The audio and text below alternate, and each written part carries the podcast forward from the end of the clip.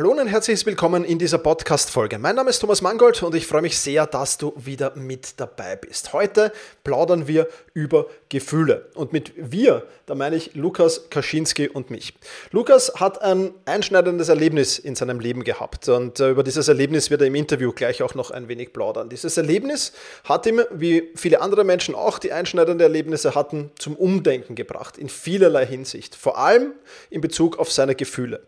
Und deswegen plaudern wir heute, wie wichtig Gefühle sind, wie du Techniken im Alltag finden kannst, um diese Gefühle, ja, diesen Gefühlen mehr Achtsamkeit zu schenken, wie du Informationen aus diesen Gefühlen herausfiltern ähm, kannst und wie du dich auch mit unangenehmen Gefühlen beschäftigst und mit ihnen umgehen lernst und vieles, vieles mehr. Darüber plaudere ich mit Lukas. Lukas ist Autor, ist Psychologe und das Buch Fühl dich Ganz kommt ähm, ja schon bald, wenn du diesen Podcast hörst, einen Tag später kommt es heraus. Du kannst es auch schon vorbestellen. Wir plaudern natürlich auch über das Buch von Lukas. Ein sehr, sehr intensives, ein sehr, sehr spannendes Interview. Ich kann dich nur wirklich dazu animieren, das, Buch, das Interview wirklich durchzuhören. Es kommen auch am Schluss noch wahnsinnig wertvolle Informationen. Und ja, deswegen freue ich mich schon auf das Interview mit Lukas. Bevor wir damit aber starten, freue ich mich auch, dass dieser Podcast wieder einen Werbepartner gefunden hat. Partner dieser Podcast-Folge ist Notion und ich will dir mal meine Lieblings-KI-Funktion von Notion vorstellen. Ich sammle mir alles, was ich so brauche, also alles, was ich für die Podcast-Folgen brauche, aber auch alles, was ich für Meetings brauche, sammle ich in Notion. Und ich bitte dann die Notion KI meistens am Ende der Vorbereitung mir einen unbekannten oder weitgehend noch unbekannten Fakt zum Meeting-Thema zum Beispiel zu sagen. Also mein genauer Prompt dafür ist einfach, kannst du mir interessante, aber weitgehend unbekannte Fakten zum Thema XXX liefern, was auch immer da ist, oder zum Thema dieser Notiz hier liefern und schon wirft Notion mir oder die Notion KI mir wahnsinnig spannende Tools. Das ist eine von vielen KI-Anwendungen, für die ich Notion verwende. Und das Coole ist halt, dass alles in einem Tool ist. Ich brauche nicht irgendwo anders hingehen. Ich bin direkt in der Meeting-Notiz und kann direkt da drinnen mit der künstlichen Intelligenz arbeiten. Und das macht es natürlich erstens viel, viel einfacher und zweitens natürlich viel, viel effizienter. Die Notion KI hilft dir also schneller zu arbeiten, besser zu schreiben und auch weiter zu denken.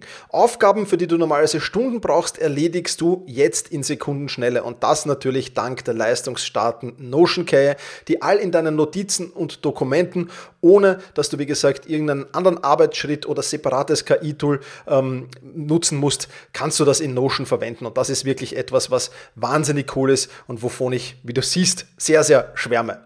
Um Notion kostenlos auszuprobieren, geh sehr gerne auf notion.com slash effizient und ja, alles kleingeschrieben, also notion.com effizient, um die leistungsstarke und benutzerfreundliche Notion KI heute noch auszuprobieren. Wenn du den Link in den Shownotes benutzt, dann unterstützt du natürlich auch diese Show. Vielen Dank dafür. notion.com effizient.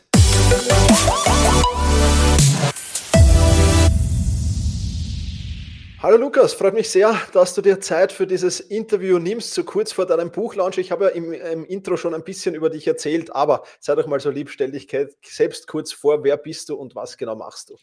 Genau, danke erstmal Thomas für die Einladung. Ich bin Psychologe, ich bin Moderator, äh, ich habe eine Audioproduktionsfirma, aber ich bin vor allem Entdecker meiner eigenen inneren Welt, der äußeren Welt. Ich liebe Abenteuer und trotzdem stelle ich immer wieder auf meinen ganzen Abenteuerreisen fest, die größten Abenteuer finden in einem selbst statt. Und ja, als Psychologe darf ich mich dem natürlich viel widmen und das habe ich auch gemacht äh, jetzt in meinem neuen Buch Fühle ich ganz.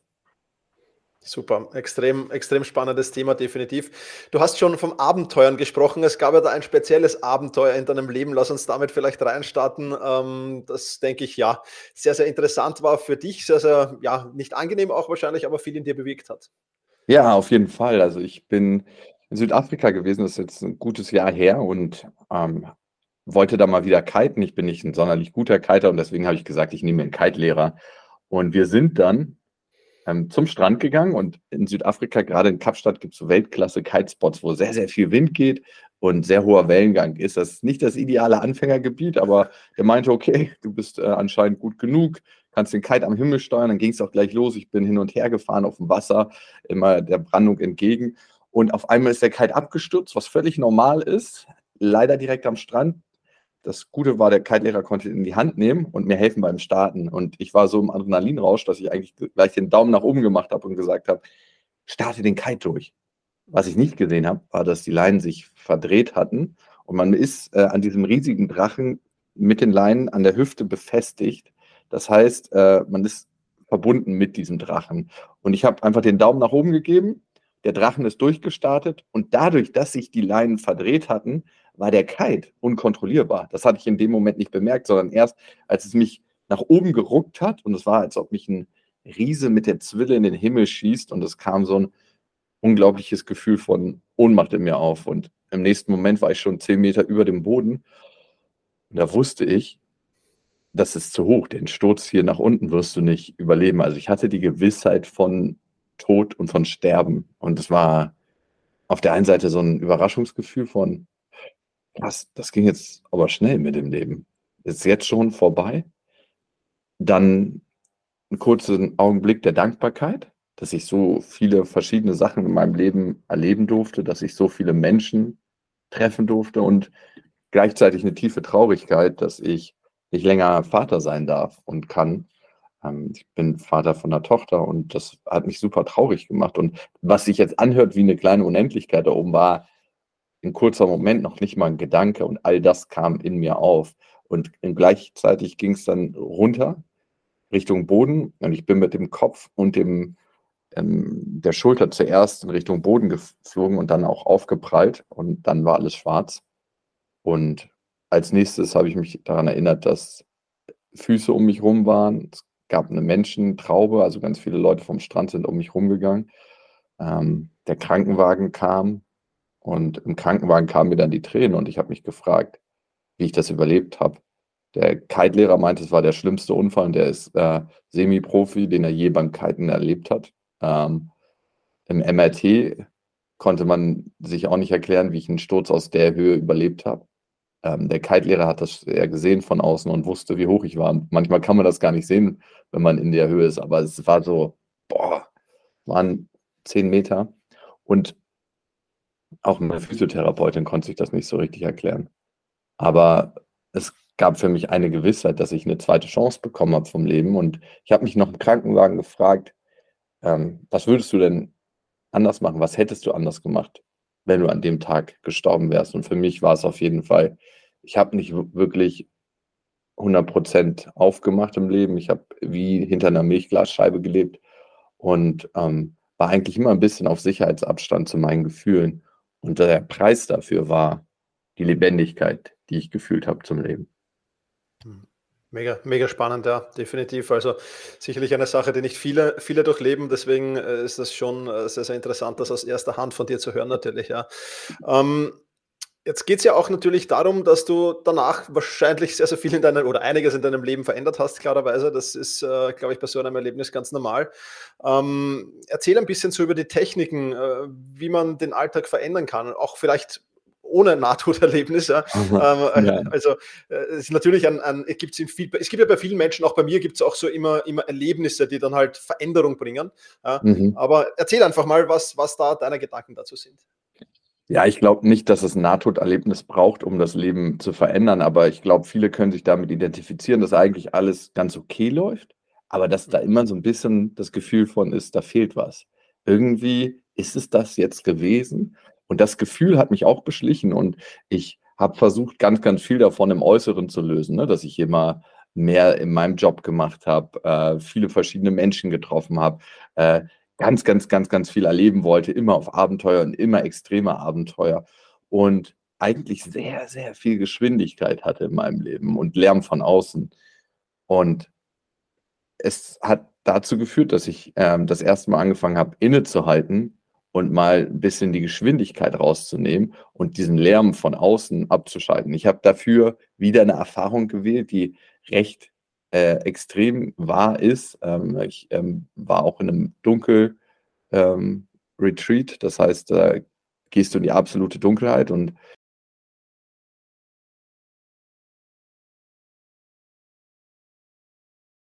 ich hatte wahnsinnig viel Lärm in meinem Leben.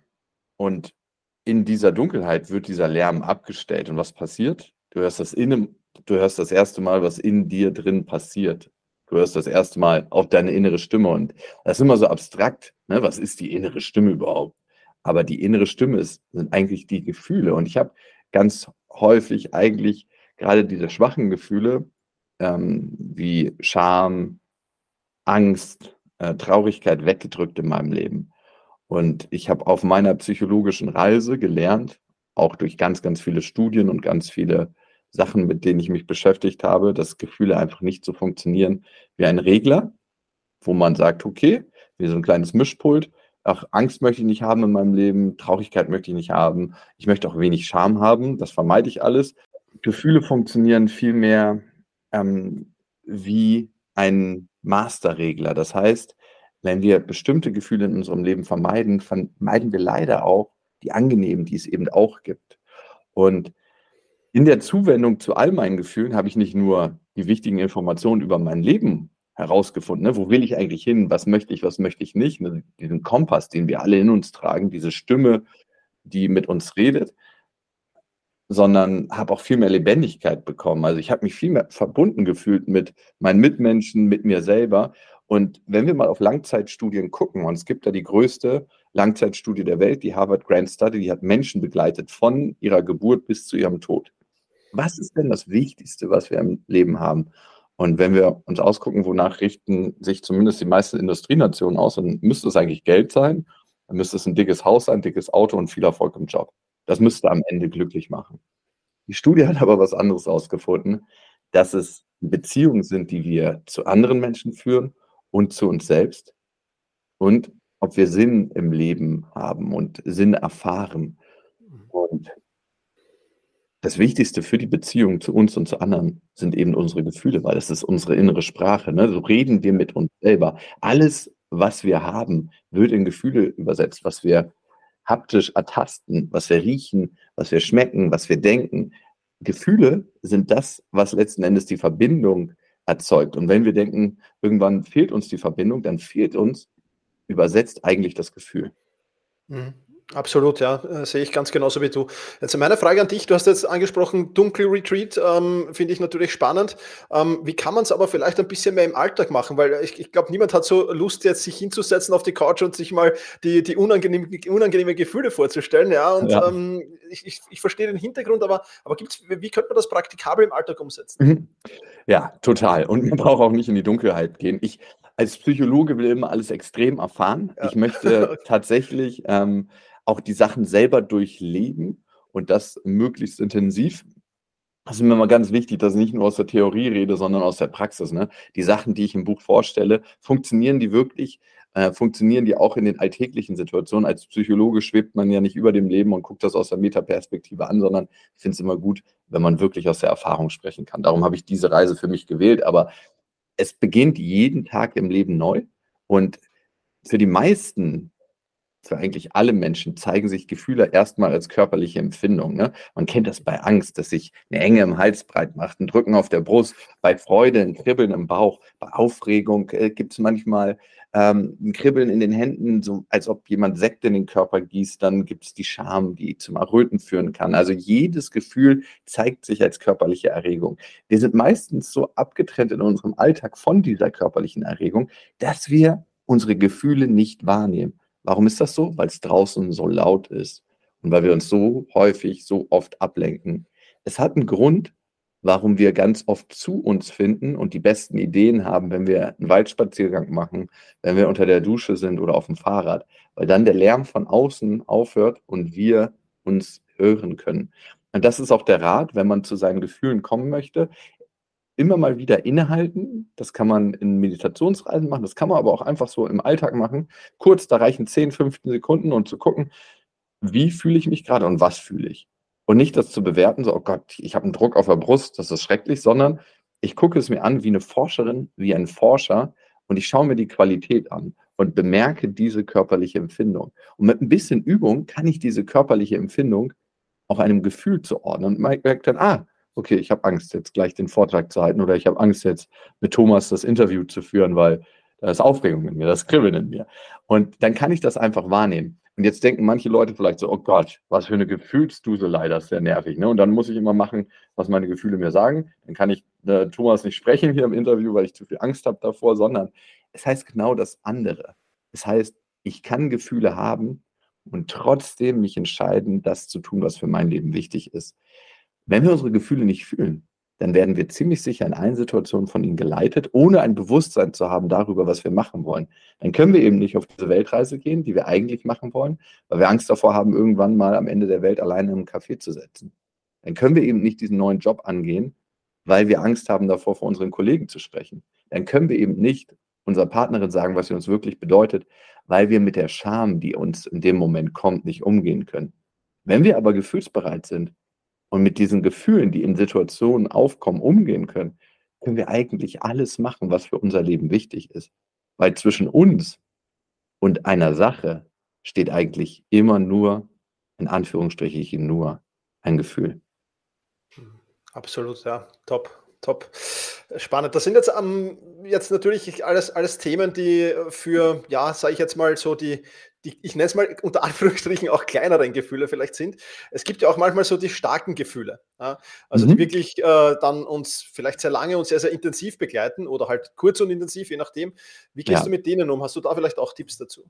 Genau, ne, die Angst oder die Wut, das kennt jeder, die kann einen so überwältigen, dass es ist, als ob man wie an so einer Marionette äh, ist, wie als ob man gespielt wird von einem Riesen und dann macht man einfach das und man ist in so einem Rausch und stellt erst später fest, was eigentlich passiert ist. Das heißt, wir werden überfraut, übermannt von diesem Gefühl und verlieren eigentlich die Kontrolle.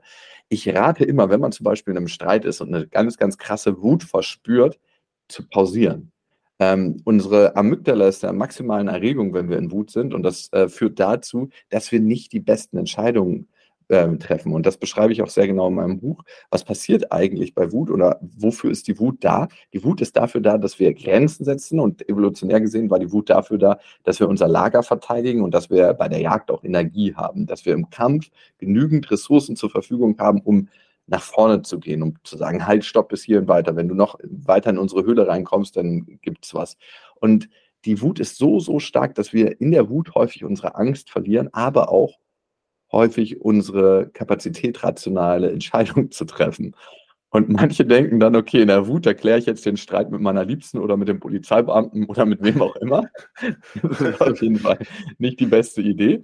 Wegen dieser Amygdala-Blockierung können wir immer nur nach vorne oder ähm, sind eben nicht in der Lage, viele verschiedene Entscheidungsmöglichkeiten zu sehen. Und das wollen wir ja eigentlich, wenn wir mit jemandem diskutieren. Wir wollen Empathie empfinden, wir wollen Perspektiven übernehmen, wir wollen einen Blumenstrauß an Entscheidungen haben. Und darum sage ich da immer, kurz sagen, hey, ich merke, ich bin gerade mega aufgebracht. Ähm, ich mache mal eine Runde oder ich ähm, komm, lass uns in 20 Minuten nochmal treffen und da weiter diskutieren. Das geht nicht immer in der Wut, aber ziemlich häufig. Eine andere Sache, die wir machen können in der Wut, ist die Luftbeinpresse. Diese Energie, die wir zur Verfügung gestellt haben, die wir, die wir, diese Energie, die wir zu zur Verfügung gestellt bekommen von unserem System, können wir ablassen, indem wir sagen, es ist wie so eine Art Medizinball zwischen unseren Beinen. Wir pressen und spannen unsere Beine und Gesäßmuskulatur an. Und in dem Moment, wo wir das tun, fließt schon Energie ab und wir kommen ein bisschen mehr aus dieser Übermannung, Überfrauung in das, ähm, in das Tun und in das gute Denken, was uns natürlich auch zur Verfügung stellt. Das ist bei der Wut. Bei der Angst kennen wir das auch. Die Angst ist manchmal unterschwellig und begleitet uns. Manche Menschen haben Angst vor der Angst. Manche Menschen spüren ihre Angst gar nicht. Aber die Angst hat auf jeden Fall einen hohen Kontrollfaktor in unserem Leben und die wollen wir eigentlich immer vermeiden. Bei der Angst ist es so, gerade wenn so eine akute Angstsituation ansteht, ähm, dann ist unser Sympathikus sehr ähm, aktiviert. Ähm, die Angst ähm, sorgt eigentlich dafür, dass wir in, die, in den Angriff gehen, freezen oder abhauen aus der Situation. Und ähm, ich wende da eine Technik an, die heißt physiologisches Seufzen. Wenn wir uns erschrecken, da haben wir meistens Angst, dann macht unser Körper was ganz Automatisches, nämlich so einatmen. Und wenn wir das nutzen, dieses Einatmen durch die Nase, einen langen Atemzug ein, einen kurzen hinterher und dann ausatmen und das fünfmal hintereinander machen, dann beruhigt sich unser Nervensystem merklich und wir kommen ein Stück aus der Angst raus und können wieder für uns eine bessere Entscheidung treffen. Und das ist in ganz akuten Angstsituationen so der Fall, dass wir ein bisschen besser mit der Angst umgehen können.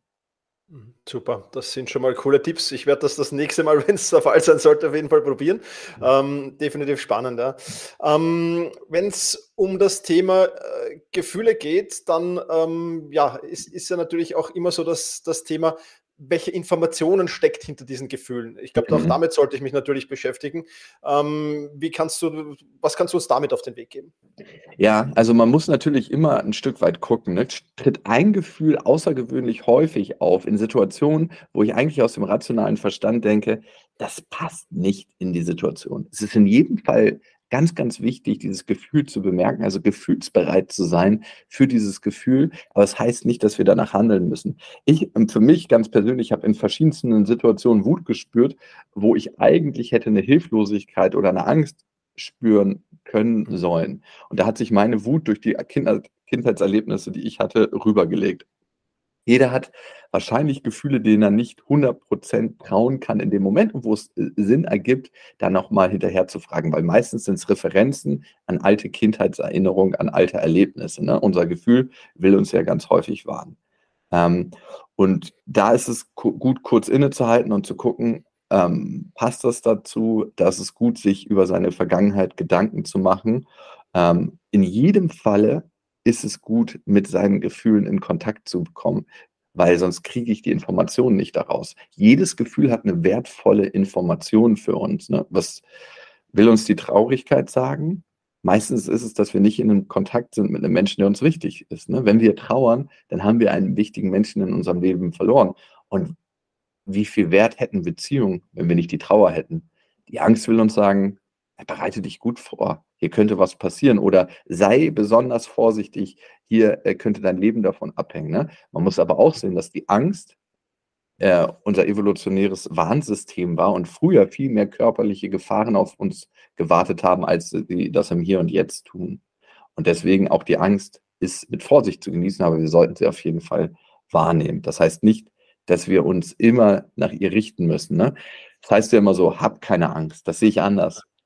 Ähm, ich denke, mutig sind die Leute, die Dinge tun mit ihrer Angst, obwohl sie Angst haben und mit der Angst Hand in Hand gehen können und sagen, ich halte diesen Vortrag, ich mache diese Reise, ich spreche diesen Menschen an, ich sage in der Situation, was ich denke und was ich fühle. Das sind für mich wahrlich mutige Menschen.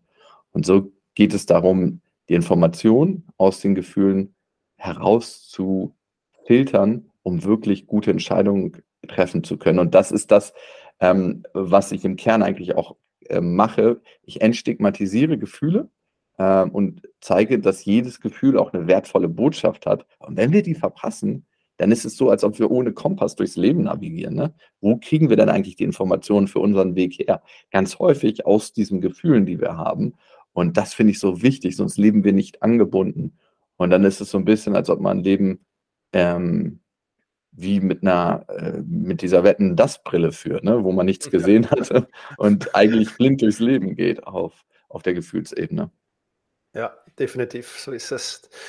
Sehr, sehr interessant. Ähm, eine letzte Frage habe ich noch an dich und zwar, ich, ich, habe auch ein paar Bücher geschrieben und es ist ja so, wenn man im Schreibprozess, ähm, dann durchläuft man ja einiges äh, und mhm. ähm, du bist ja sicher auch die einzelnen Lebensbereiche durchgegangen, Familie, Freundschaft, Arbeit, Liebesleben, äh, ähnliches. Ähm, was hast du daraus mitgenommen? Mhm. Also, jetzt für mich habe ich einen großen Veränderungsprozess mitgenommen. Also, ich habe gemerkt, dass ich durch das Schreiben und das war mir auch ganz wichtig in dem Buch, dass ich in die eigenen Gefühle abtauche mit den Leserinnen und Lesern, dass sie in ihre Gefühle abtauchen können, dass es nicht ein Buch ist, was nur zum Verstehen ist, was ganz tolle, ähm, psychologische Ratschläge hat für die Menschen und, äh, ganz tolle Erkenntnisse, sondern dass es eben auch ein Buch ist, was sie erfüllen können. Und in dem Moment, wo ich das geschrieben habe, habe ich natürlich diese einzelnen Situationen erfüllt und bin mit dem Gefühl durchgegangen. Und ich kann jetzt viel besser damit umgehen. Das heißt, ich habe eine viel größere Gelassenheit in meinem Leben, in beruflichen Situationen, in privaten Situationen. Und das führt dazu, dass ich mich weniger streite, aber auch viel, viel tiefer in Beziehung gehen kann. Also ich empfinde das Leben wirklich als angebundener, lebendiger. Ich habe mehr Lebensfreude und ähm, ich ja, muss auch über viele Situationen lachen und bin gleichzeitig mit dem Gefühl verbunden, was es in mir ausgelöst hat in, in der Situation. es ist so ein bisschen so, als ob man sich nicht mehr verstecken muss. Und das ist, glaube ich, der tiefe Kern eigentlich des Buches, ne? dass es gefühlsbereit macht ähm, und damit auch beziehungsbereit. Viele Menschen leiden in unserer heutigen Welt unter Beziehungsangst, gehen eigentlich nicht so wirklich in Beziehung. Es gibt auch Leute und Männer und Frauen in Ehen, die machen das 20 Jahre, die verstecken sich eigentlich. Und dieses Buch führt zu besseren Beziehungen, raus aus der Beziehungsunfähigkeit, aus der Beziehungsangst hin zu Beziehung. Super. Das Buch ist gleich das richtige Thema. Ich, wenn ich es richtig in Erinnerung habe, am 1. Februar erscheint es. Man kann es aber schon vorbestellen. Äh, dieser Podcast rauskommt, ist ja nicht mehr weit bis zum 1. Februar, aber dann kriegt ja. man es auch sehr, sehr schnell. Ähm, magst du noch ein paar Worte zum Buch generell erzählen und ähm, ja, warum soll man sich unbedingt holen? Ich meine, ja, ich glaube, Genau, ich glaube, ähm, es ist ein Mensch, es ist ein Buch für Menschen, die sagen, hey, ich möchte Lebendigkeit, ich möchte Lebensfreude, ich möchte aber auch auf die Hindernisse, die auf uns alle warten im Leben, ne, auf die traurigen Momente. Ich möchte mit ähm, den angstvollen Momenten gut umgehen lernen, ne? weil das Leben bedeutet nicht nur Friede, Freude, Eierkuchen und Glück, sondern wir haben alle diese Momente, wo wir einen großen Blumenstrauß an Emotionen fühlen. Und dieses Buch gibt die Werkzeuge des Lebens an die Hand und ähm, führt dadurch. Und ich glaube, wir können unser Leben so gestalten, wie wir das wirklich wollen. Und wir können das erste Mal erfahren, wie wir auch unser Leben wirklich gestalten wollen. Wie, was ist da in uns? Wie wollen wir unser Leben führen? Und das mit äh, großer psychologischen Sachkenntnis erzählt, hoffe ich jedenfalls. Das wird mir dann gespiegelt werden von den Leserinnen und Lesern. So schreibt es jedenfalls Baskast ähm, ähm, zu meinem Buch. Und ja, ich ich bin sehr, sehr gespannt, was die Menschen sagen und äh, wie sie mit mir dann auf der Reise sind, beziehungsweise auf ihrer eigenen Reise. Super. Vielen Dank dafür, Lukas. Das Buch äh, verlinken wir natürlich in den Shownotes, klarerweise, wer Lust und Laune hat, äh, gerne holen. Lukas, ich sage vielen, vielen Dank für deine Zeit. Hat riesen Spaß gemacht, mit dir über dieses Thema zu plaudern. Auch ein Thema, das nicht oft in diesem Podcast vorgekommen ist. Äh, das äh, schändlicherweise. Äh, Alles gut. müssen, wir, müssen wir definitiv ändern. Ähm, in meinem Podcast ist es so, dass der, der Gast immer das letzte Wort hat. Also, wenn du noch ein kurzes Shoutout an die Community hast, dann freue ich mich darüber. Ich wünsche dir auf jeden Fall viel Erfolg mit deinem Buch und vielen Dank für deine Zeit. Ja, lieben Dank, Thomas, und danke an euch, dass ihr uns die, eure Zeit geschenkt habt, eure Lebenszeit. Und ich meine, wenn ihr bis hierhin weitergehört habt, dann ähm, kann ich daraus lesen und hören, dass ihr ein großes Interesse habt, euren Weg im Leben zu gehen. Und ich finde das immer das Wertvollste, wenn man sich mit sich selber auch beschäftigt. Damit verbessert man die Beziehung zu sich und zu anderen und leistet einen ganz, ganz großen Teil in unserer Welt. Weil ich frage mich, wenn alle angebunden wären an ihre Gefühle, wie sähe unsere Welt dann aus? Gäbe es diese Kriege, die stattfinden, oder würden wir eigentlich zurück zur Menschlichkeit kommen? Ähm, und da bin ich der festen Überzeugung. Und darum ist Gefühlsbereitschaft für mich nicht nur ein persönliches, sondern ganz, ganz wichtiges gesellschaftliches Thema. Vielen Dank, lieber Lukas, an dieser Stelle für all die wertvollen Informationen. Also für mich auf jeden Fall auch ein Startschuss, mich wieder ein bisschen mehr meinen Gefühlen zu widmen und sie nicht immer nur auf die Seite zu schieben, wie man es halt leider Gottes so häufig macht. Den Link zum Buch, den findest du natürlich in den Shownotes, wie schon erwähnt. Auch zu Lukas Webseite kann ich dir auch empfehlen. Schau da gerne rein, schau da gerne vorbei. Ist definitiv etwas, was sich lohnt. In diesem Sinne sage ich wie immer, vielen Dank fürs Zuhören, mach's gut und genieße deinen Tag.